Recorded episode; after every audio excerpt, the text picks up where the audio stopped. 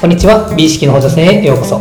この番組はプロダクト好きの2人がさまざまなジャンルの美の基準について語る番組です。50年以上売れている醤油差し飲み物の美味しさを引き出すグラスの形状のように世の中でいいとされているものがどのような理由でいいとされているのかを知ることで美意識を高めるための補助線の役割を担っていきます。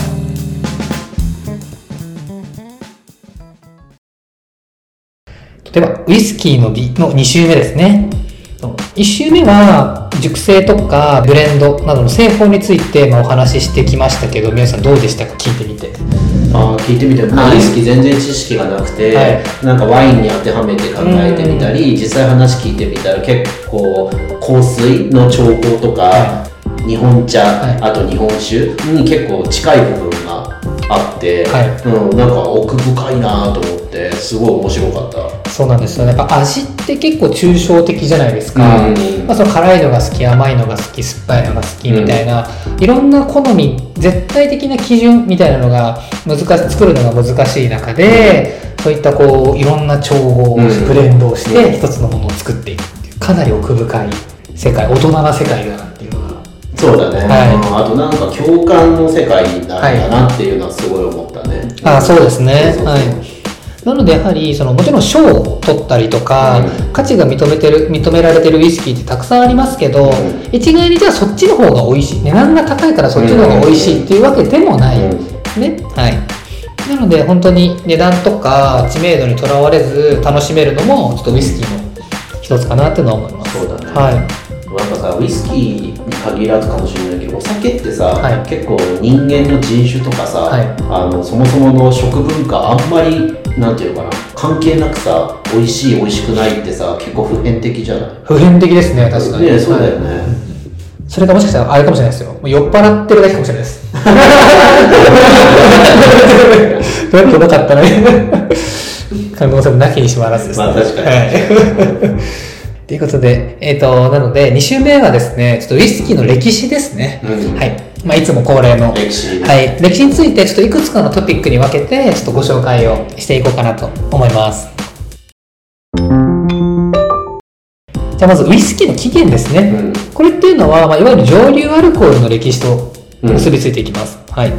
蒸留アルコールですね。まあ、1週目もお話ししたんですけど、液体を一体気体にして、また液体に戻す。うんそれでアルコールの濃度を上げる。うんこの蒸留アルコールの生成が生まれたのは、実は8世紀から9世紀ぐらい。8世紀から9世紀、はい。イスラム黄金期の、まあ、中東ではい生まれたとされてます。もともとは、病気治療のための薬として、この修道院とかで作られてたそうですね。薬として作られてたのそうですアルコール度数が高いはい。飲み物っていうのがはい。薬として認識されてたってこと？そうです、そうです。で、修道院などで、あの、作られてたそうあですね。はい。えなんでアルコール度数高いものがさ薬になるなり得る？やっぱその、今もそうですけど、やっぱ消毒とか、あ消毒とか、はい。もしかしたら飲料としても飲まれてたかもしれないんですけど、あ消毒液としてってこと？あそうですあーそうなんだ。そうですね。はい。で、その後、アルコールの蒸留についての最後の記録みたいなのは、まあ次は12世紀ぐらいですね。うん。これは、で呼び方はラテン語でアクアビッテ、これ命の水っていうのを意味するんですけど、っていう記述が出てきます。なので、ウイスキーの語源って命の水なんです。あそうなんだ。はい。へーなので、ウイスキーっていうのはそういった蒸留アルコールの歴史の中で、まあ、生まれただろうと考えられてるんですけど、起源については実は2つの説があって、いまだにどっちかという決着がついてないんですね。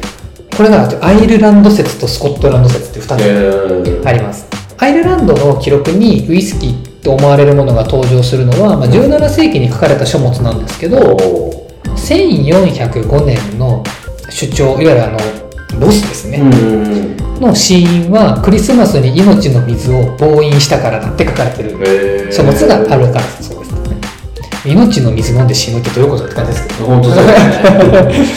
ウイスキー飲みすぎた飲みすぎ飲みすぎて表現が残ってるそうですそうです。で一方スコットランドの記録っていうのは、うん。1494年の王室の財務記録。ここにあの修道士に麦芽を与えてアクアビテを作らせたっていう記録があるそうです。はい。うんでこのどちらもそのアクアビって命の水。うん。っていうところが記されてるんですけど、これどっちの文献も、この正確かどうかの裏付けが結構難しいらしくって、あの実際どっちがあの確実なものかっていうのは未だにちょっと分かってないそうですね。うん。でもさあれだよね。あくまで記述として残ってるからだよね、そうですだって1400年っていうことはさ、大体600年ぐらい前600年ぐらい多分もっともっと前からさ、は多分ウイスキー自体ははい親しまれてたわけだよね、うんだから分かんない。まあ、分かんないことですね。つまり。はい。確実な、ないんだよそね何も記述とかはないってことだよね、はねう。そうなんですよ。ただやっぱりこうやって書かれてるぐらいやっぱりその国が財務記録に書かれてるので、うん。やっぱ国が国を挙げて作られてたりとか、うん。まあ、飲みすぎるとまあ美味しかったっていうまあ認知されてた認知されてたっていうところですね。はい。一番初めのさ、蒸留アルコールってはい。いうものは、はい。そのウイスキーとは別として、はい。なんか記述が残されてるってこと？あそうです。あくまでその蒸留アルコールっていう製法ですね。製法か。アルコールを蒸留させてより強いうん。アルコール精度の高いアルコールを作るっていうのは、だから8世紀から9世紀頃には確立はされてた。うん、なそれが700年代ってことね。そうですそうです。ん。だそれそのいわゆる蒸留っていう技術が生まれたことによって、うん。結果飲料として楽しめるウイスキーっていうのがうん生まれてきたから、なるほどなるほどね。うん。でそのウイスキーとされているアクアビって命の水っていう記述が出てくるのが大体まあ12世紀ぐらい12世紀ぐらいが記述が出てくるんだ。はい。はい。うんなるほど。でも起源は正確なところは分かってないってところですね。はい。そういった形でまず初めはまあ薬として作られて始めたものなんですけどもちろん当時は無色透明蒸留したてのものなので無色透明ですね。で1周目のお話にもあるあの1周目にも話したんですけどウイスキーって琥珀色じゃないですか。うん。茶色いじゃないですかであれっていうのは樽の中で熟成させることによって琥珀色になるんですけどこのウイスキーの色とかああいう香りっていうのは実は密造時代まで遡るんですよ。うんうんうんだから樽に入れるようになったっていうところは結構面白いきっかけで、うん。あの1536年の宗教改革でうん。修道院が解散するんですよ、うん。そしたら修道士たちって行き場を失いますよね、うん。修道院が解散するので。うんなので生活費を稼ぐために人々にこのウイスキーの作り方を教えていくんですね。はい。そうなんですよ。で、まあ、これがきっかけでウイスキーっていうのは農民とか一般市民にもこう広がっていくようになるんですね。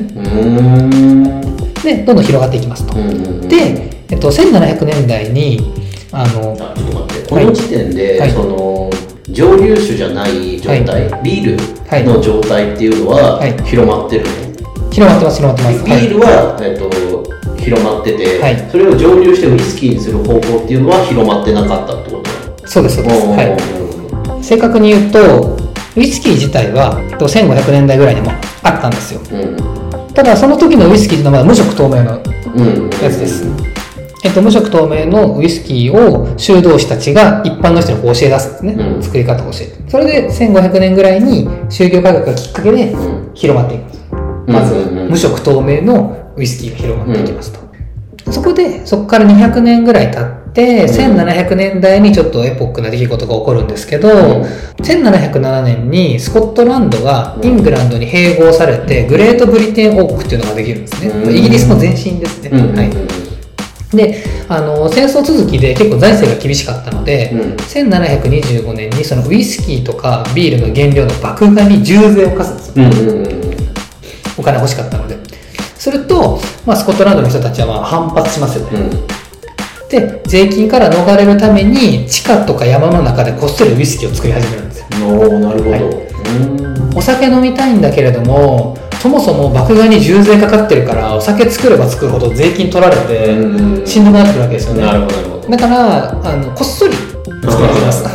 それであのその時に人々があのシェリー酒の空き樽に作りたてのウイスキーっていうのをこう入れて保管してたんです。よそれで入れてしばらく経って樽から出したウイスキーが琥珀色をしていってなんだこれは？ってなるほ飲んでみるとすぐ味もまろやかで香りも豊かになってたんですよ。んなるほど。これがこの出来事がそのウイスキーの熟成っていう考えあーそこで生むんだね。そうなんですよ。そうなんですよ。現在のウイスキーの形が作られている。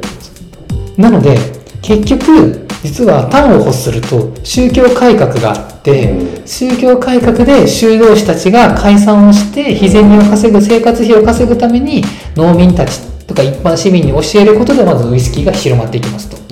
ただ、えっと、1700年代にその元となる麦芽に重税がかかったのでそこから逃れるためにこっそり隠れて。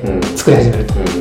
でそれを隠すために、うん。シェリー酒の中にとりあえず入れて隠してたものを開けるとじ熟成をしていてすごく美味し美かったと。った。はい、色も変わっている。なんだこれはってなったんですけど実はめちゃくちゃ美味しくなったっていう。うんたまたまうん。それに入れたら美味しくなってあなんか美味しいって。へそこから熟成っていうのが生まれていくっていう。ー。いいね、面白い。そうだからあ宗教改革ってこんなところにね、こういうところに影響がね、はい。影響あるんだっていうね。はい。面白いなと思いました。でちょっと話は変わって。うん。あのアメリカンウイスキーですね、うん。でこれちょっと、えっと、アメリカンウイスキーの前にちょっと簡単にウイスキーのあのこウイスキーって5大産地があるんです。5大ウイスキーって言われてるものがあるのでそれを簡単に説明しておくと5つあります。うんまずはスコッチ。うん。とあとアイリッシュうん。これイギリスですね、うん。あと、えっと、アメリカンウイスキー、うん。でカナディアンウイスキー、うん。でジャパニーズウイスキー、うん。じゃこの5つがああ、そうなんだ。5大産地です。あー。5大ウイスキーって言われてるものです。あれなんだね。あんまりこう、やっぱヨーロッパとか入ってこないんだね。そうなんです。イギリスかアメリカかはい。ってことか。はい。うん。そうなんです。ちなみにジャパニーズはスコッチを参あの参考にしてうん。作ってたうーん。でその5大産地の一つであるアメリカンウイスキー。なんで始まったのかっていうと、うんこれもあの独立戦争がきっかけですイギリスの影響がでかいんだ、はい。ウイスキーは。でかいです、うんはい。まあ、やっぱ本家みたいなもんなんで。なるほど。はい。えその、はい。さっきのさ、修道院とかの話ってさ、はい。そんなイギリスがメインの話ってこと？ヨーロッパ。あ宗教改革自体はまあヨーロッパの出来事なんですけど、でもその最終的にウイスキーが根付いたのがイギリスそうです他のフランスとかドイツとかイタリアでは、はい。やっぱワインが強いからはい。根付かなかったってこと、このウえっと、そうですね、はい、ウイスキーが根付かなかったっていうよりかは、そのスコットランド、あグレートブリテン王国がうん。麦芽に重税を課したから、結果として熟成っていう文あ化がアメリカではイギリスで生まれた。それがはい。なるほど。政治と絡んでんだ。あそうですそうです。なるほどなるほど。だからその文化的なものっていうよりかは、うん。この歴史的政治的な背景で、うん。たまたま熟成ってえいう、あの出来事がイギリスで生まれてそこからその文化が発展してたはい。その熟成っていう出来事が、はい。ゆ唯一その歴史あの政治を背景にしてはい。生まれたのがイギリスだけそうか、だけ。そうそうです。戦争続きだったからイギリスが麦芽に重税をかけたっていうところが結局はウイスキーがうん。イギリスで広まっていった結果になるっていう。はいそうですそうです。で話は変わってん。アメリカンウイスキーはどうかっていうとこれは独立戦争が実は、うんだから結局そうあのイギリスがいろいろ変わってます。そそうなんだはい。であの独立戦争中のアメリカっていうのは、うん。あのウイスキーは通貨の代わりに取引されるぐらい一般的に結構需要の高いえー。お酒だったんですよ。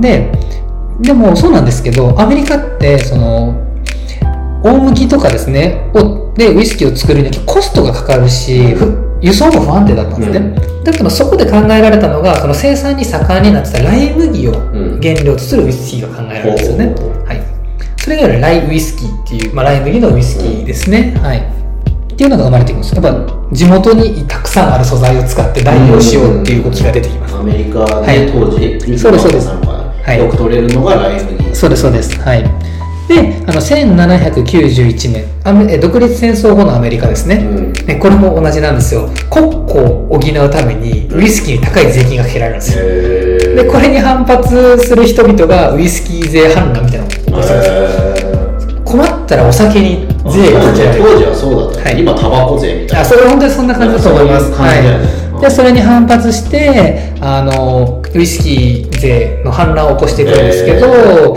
その人たちがその重税から逃れるために当時の政府の管轄外だったケンタッキー州とかテネシー州とかカナダとかに逃れていくんですよ。ああそういう。そこでウイスキーを作っていくんですよ。えー。そうなんですよでそれが結局そのカナディアンウイスキーの始まりにもなるしケンタッキー州に逃れた人々っていうのは、うん。ケンタッキー州ってトウモロコシがうん。たくさんあるんですね、うん。だなのでそのトウモロコシを原料にしてウイスキーを作るんですよ。これがバーボンウイスキーです。なるほどなるほど、はい。あこれがバーボンですね。なるほど。へえそういうこれもやっぱ政治的なはい。背景があって、そうなんですよ。なるほど。先ほどのあのイギリスもそうなんですけど結局は原料とかウイスキー自体に税金がかけられたからみんながその税金から逃れるようにちりぢりに、うんあの安全地帯とかうん隠れて作ることによって、ウイスキーの文化っていうのが各地のあのウイスキーの文化がどんどん実は勃興していくのでカナディアンウイスキーができたりバーボンウイスキーができたりしていく。でそれが今では世界の五大産地になっている。ああなんか面白いね、はい。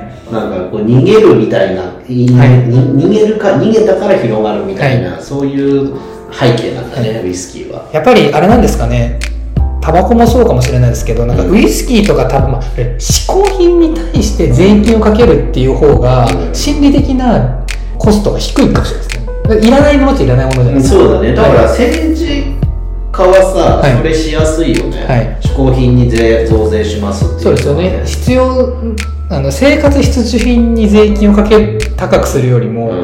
まあ嗜好品に税金をかけた方が、うん。その嗜好品を使わない人からすればそうだね。うん。でも嗜好品だからこそそのとすごい好んでる人たちがはい。いるから、いるわけです。その人たちは逃げて逃げて、あの絶対廃れない、はい。うんっていうことだよね。そうですそうです。でそれが結局いまだに一大産地としてうん。文化として根付いてるっていうのがまあ面白いなっていう、うん。はい。でですね続きましてはちょっと話はまた変わってあの1週目に話が出てきたんですけどブレンデッドウイスキーですね、うん。グレーンウイスキーとモルトウイスキーを混ぜる。ブレンデッドウイスキー。でこれのちょっと誕生の話をしたいんですけど。これお前ちょっと先週のやつ忘れ気味なんだけど、はい。あワインで例えると赤ワインと白ワインを混ぜるみたいな話。あそうですそうです。ん。グレーンウイスキーとモルトウイスキー。モルトウイスキーっていうのは麦芽からできたもの、うん。グレーンウイスキーとはトウモロコシからできたもの、で麦芽とトウモロコシ麦とトはい。ウモロコシを合わせるってこと、はい。うん。そうですそうです実はこのブレンデッドウイスキーができた背景っていうのがそのグレーンウイスキーが実は鍵となってるんですね、うん。はい。でこれはですね、まあ、1826年にスコットランド人の人がそのウイスキーの連続蒸留機っていうのを開発するんですよ。はい、いわゆるその蒸留機が例えば1機しかなくて、うん。本当は2回蒸留したいのに、うん。1機しかなかったら1回やってまたやってうん。みたいに2手間かかるのを連続蒸留機を作ることで、うん。その機械を通すだけで一発でこう2回3回連続で蒸留することができる。で効率が効率が良くなるものを作っていくんですね。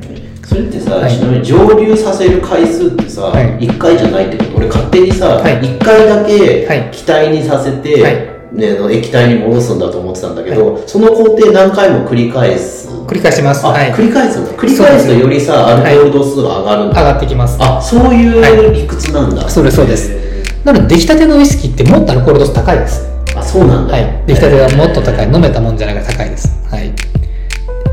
で、そのいわゆる連続蒸留機ができることで、まあより効率的にウイスキーが作れるようにうんうんうんうん。なっていくんですね。で、かつその大麦だけじゃなくって、トウモロコシとか小麦とか、まあ、いろんな穀物を使うことで価格も抑えることに成功していくんです。で、そういった連続蒸留機で作られるようになったのが、そのグレーンウイスキーって言われるものなんですね。うんはい。で、あの、グレーンウイスキーって、その他のウイスキーと比べると結構風味が優しくっていうか、サイレントスピリッツって言われてるんですよ。へその、静かなお酒って言われるぐらい味がシンプルで飲みやすい。えでもアルコール度数は高い？高いです。でも飲みやすい。で、一方、その伝統的な方法で作られるモルトウイスキーですね。は結構香りが強くて個性的。うんだ全然種類が違うんですね、味の。はい。うんなので、結局爽やかな方と癖強があるので、これを混ぜることで、うんそのブレンデッドウイスキーっていうのを作っていくんですけど、なので、まあ、モルトウイスキー、うん伝統的な方法で作られる。これはまあ昔からの伝統で作られていった。うん。ですけど、その蒸留機の開発っていう技術革新があることによってグレーンウイスキーっていうのが生まれてきます、でそれを合わせることで、まあ、穏やかな風味のうん。飲みやすいブレンデッドウイスキーっていうのが出ていくんですね、うん。なんですけどアイルランド人ですよね、うん。アイルランドにとってウイスキーっていうのはもうモルトウイスキー一択なんですよ。伝統的な、はいはいはい。もうそれ以外は認めないぜみたいな。なのでグレーンウイスキーもブレンデッドウイスキーもうん。当時は認められなかった。彼らから受け入れられなかった。アイルランドでは。はいずっと麦芽のウイスキーを飲み続けてて、うん。急に新興勢力のトウモロコシから始められましたって飲んだことになるわけですよ。なるほど。いやいや麦芽一択でしょみたいな。そういうなぜ混ぜちゃってんのみたいな。な感じ。そういうことか、はい、なので当時は出てきた当時っていうのはそのアイルランドでは結構受け入れられなかったみたいなんですね、ねなんですけど一方スコットランドではあの広く受け止められて生産もどんどん増えていくんですよ。へそれで、まあ、おあの結局は穏やかな風味なので飲みやすいのでこう誰からも好まれる、はいはいはいはい。あのウイスキーがブレンデッドウイスキーなので結構イングランドとかでもどんどんこうー。広がっていくんですね。これがスコットランドの地酒にしか過ぎなかったウイスキーが世界に広まるきっかけなんですよ。なるほど。はいもともとはスコットランドとかアイルランドとかで伝統的に作られてたうん。一地酒だった。あそれをグレーンウイスキーとかブレンデッドウイスキーが出てきてアイルランドの人は拒否した。スコットランドの人は受け入れた。で美味しいよねって言ってもともとの産地だったところからブワーッと広がっていったのでいわゆるウイスキーイコールスコッチみたいな名前ができていった。ブランドができていった。うーんそうなんです。だブレンデッドウイスキーをスコッチっていうのはそういう理由なんです、うんなるほどなるほど。そうなんです。もともと作ってたところが伝統的な場所だったんですけど新しいものも受け入れることによって世界に広まっていって、アイルランドじゃなくてスコッチっていう名前がブレンデッドウイスキーの名前として世界中に認知されてる結果になったっていう、はい。あ日本酒がさ、はい。日本酒じゃないなんか別の名前で世界に流通はい。し,、してさでそれが別名ジャパンみたいなことでしょ？あそうですそうです。そうです本当にそうです。本当にそうですうんなるほど。はい。こういうふうにしてスコッチっていうのがこう広まっていったっていう、はい。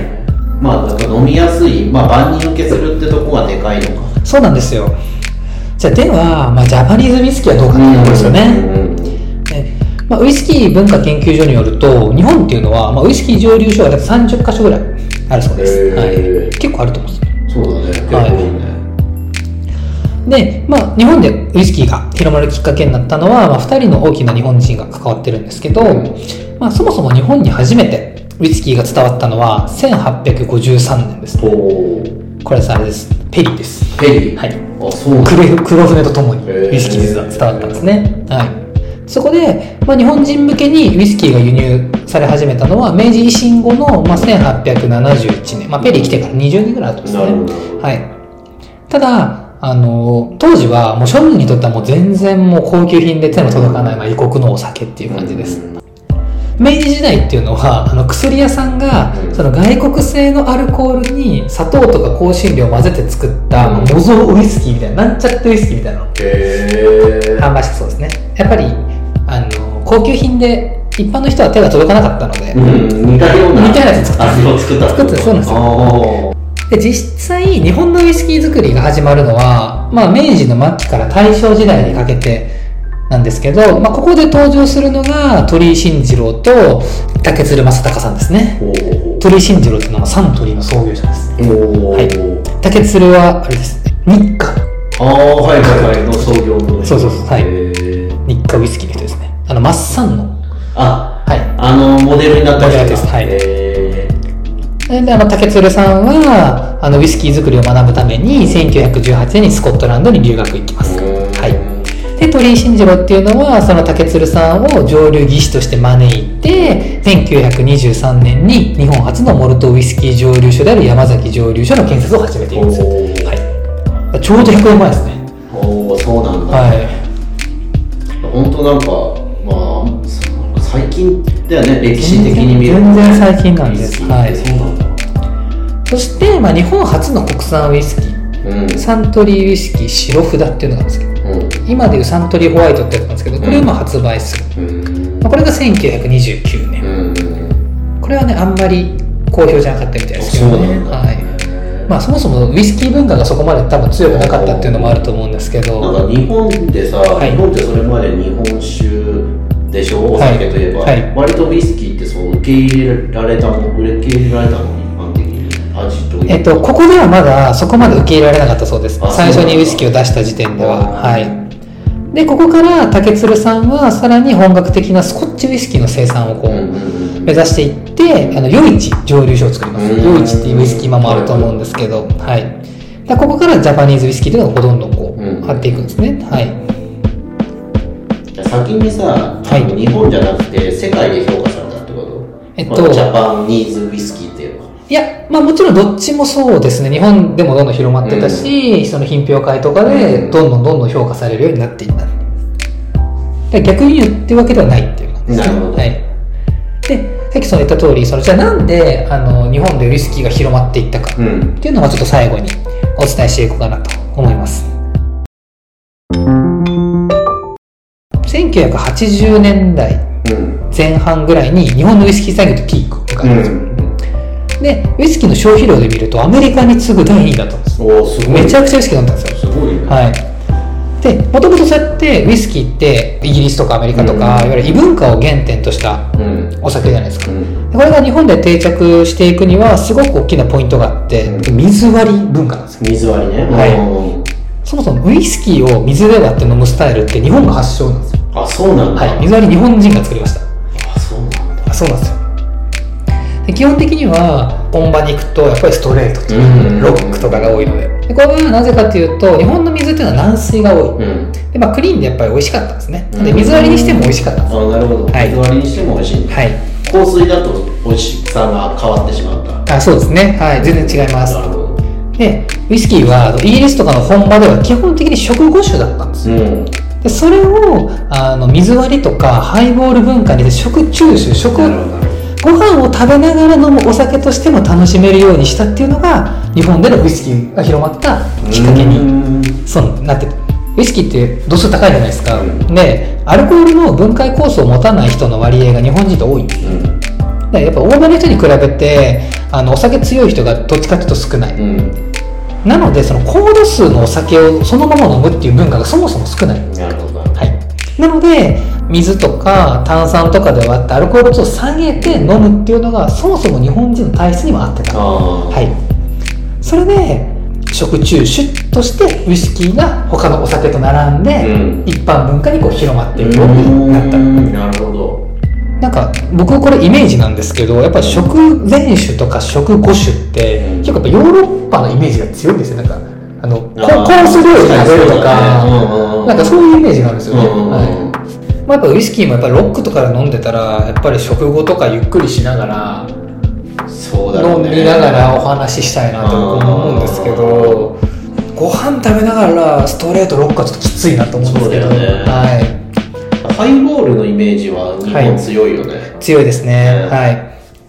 もちろん海外とかでもハイボール文化はあのないことはなかったんですけどやっぱりそのハイボール文化をバーッと馴染馴染んで馴染んだらやっぱ日本はすごく馴染みが良かったそうですね。えなんかウイスキーベースのカクテルとかってはい。たくさんあるんだっけ、どうなんですね。僕もカクテル全然飲まないので、まあ、全然ピンとこないですけどまあでも基本的にはあると思います。はい、うんそうです。なのでこういう形で日本人の舌に合わせて世界に誇るジャパニーズウイスキーっていうのを作ろうっていうなムーブもありながらそのお酒をじゃあ世の中の人にもっとうん。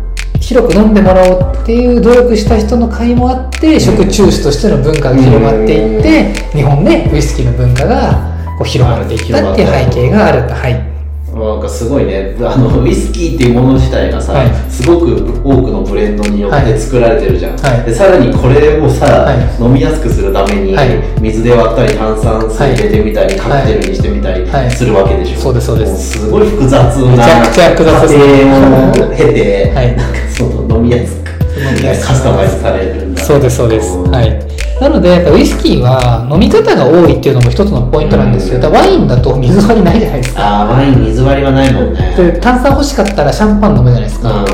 あとはサンサングリアサングリアとかスケールとかじゃないですか、でもウイスキーだとまあストレートで飲むもあるしオン・ザ・ロックいわゆる氷で飲むのもあるし水割りハイボールもあるしまあ、その緑とトゥワイスアップっていうのを1対1で割ったりもしますし、やっぱいろんな飲み方がうん。一つのお酒でできるっていうのも、まあ、ちょっと面白い、まあ、僕も好きなうん。ところではありますね。確かに。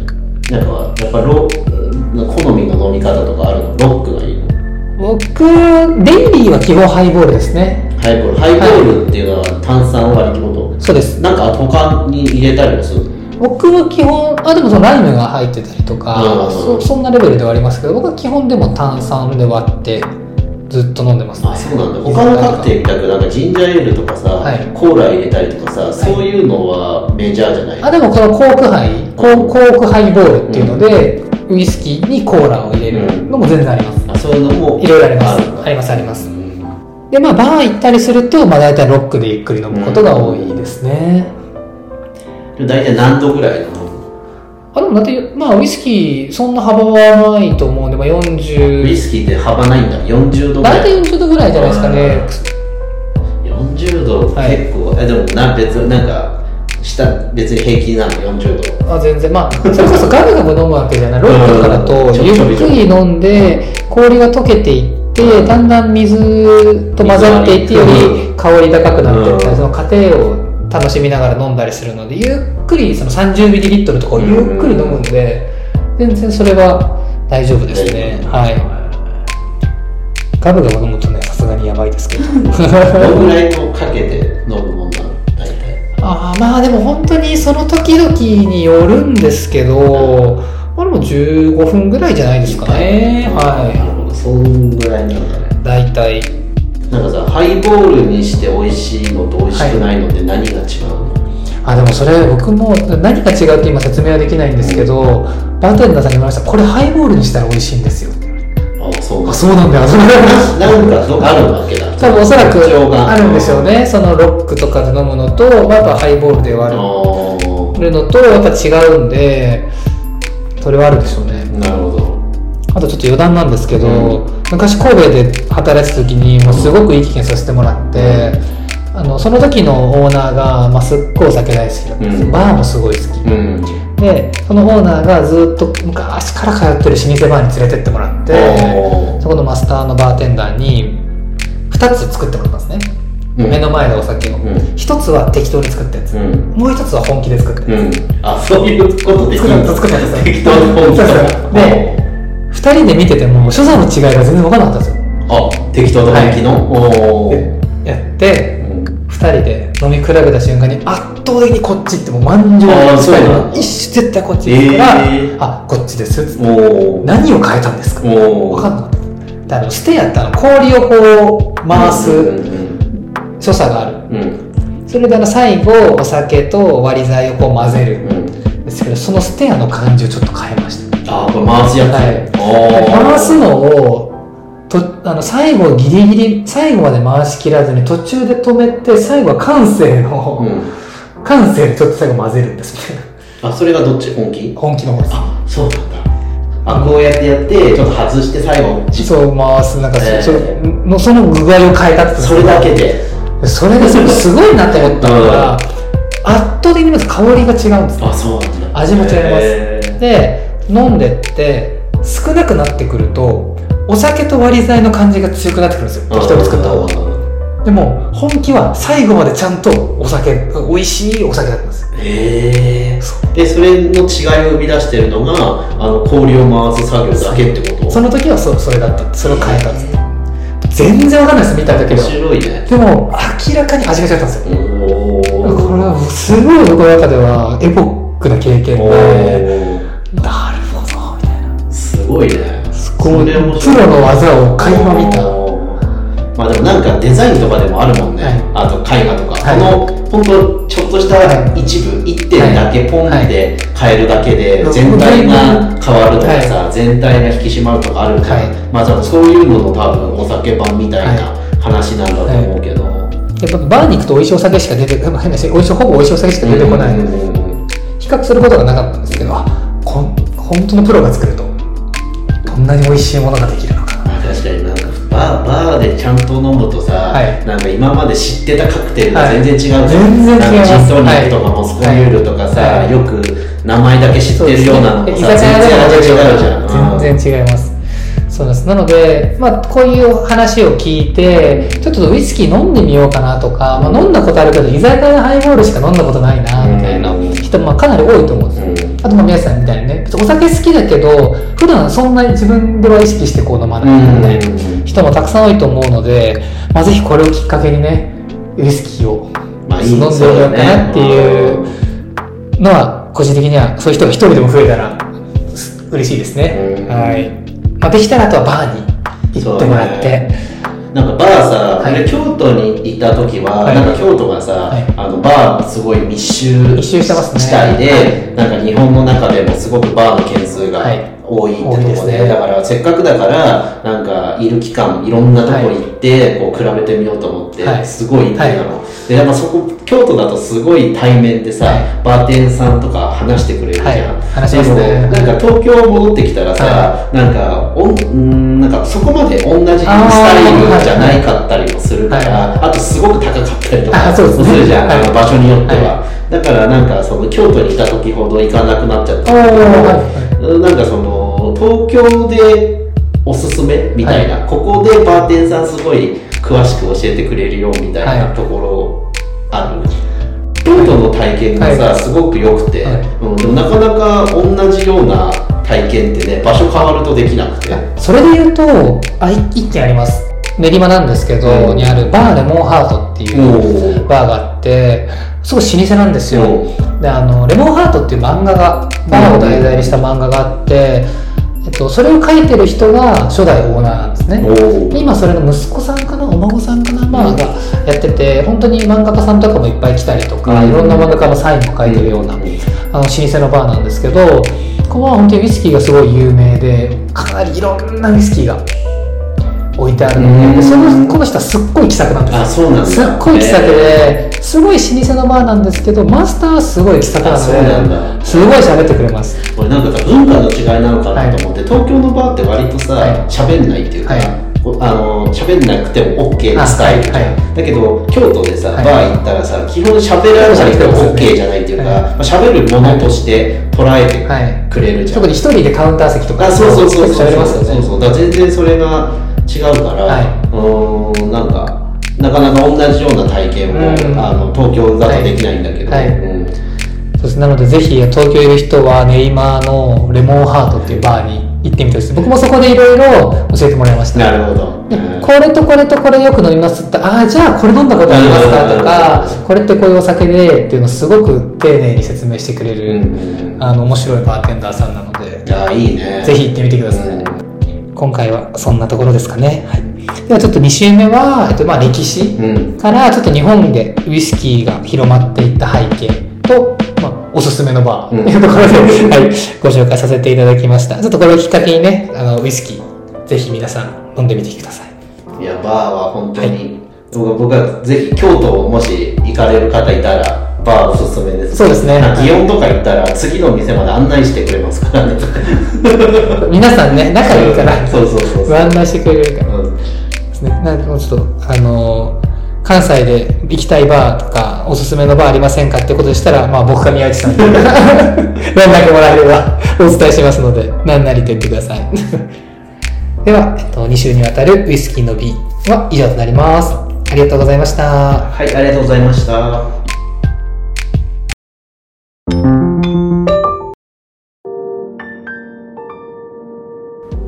このラジオは物好きの2人が様々なプロダクトの美の基準について語る番組です。できる限り正確な情報をお伝えするよう心がけておりますが厳密な交渉は行っておりませんのでご了承ください。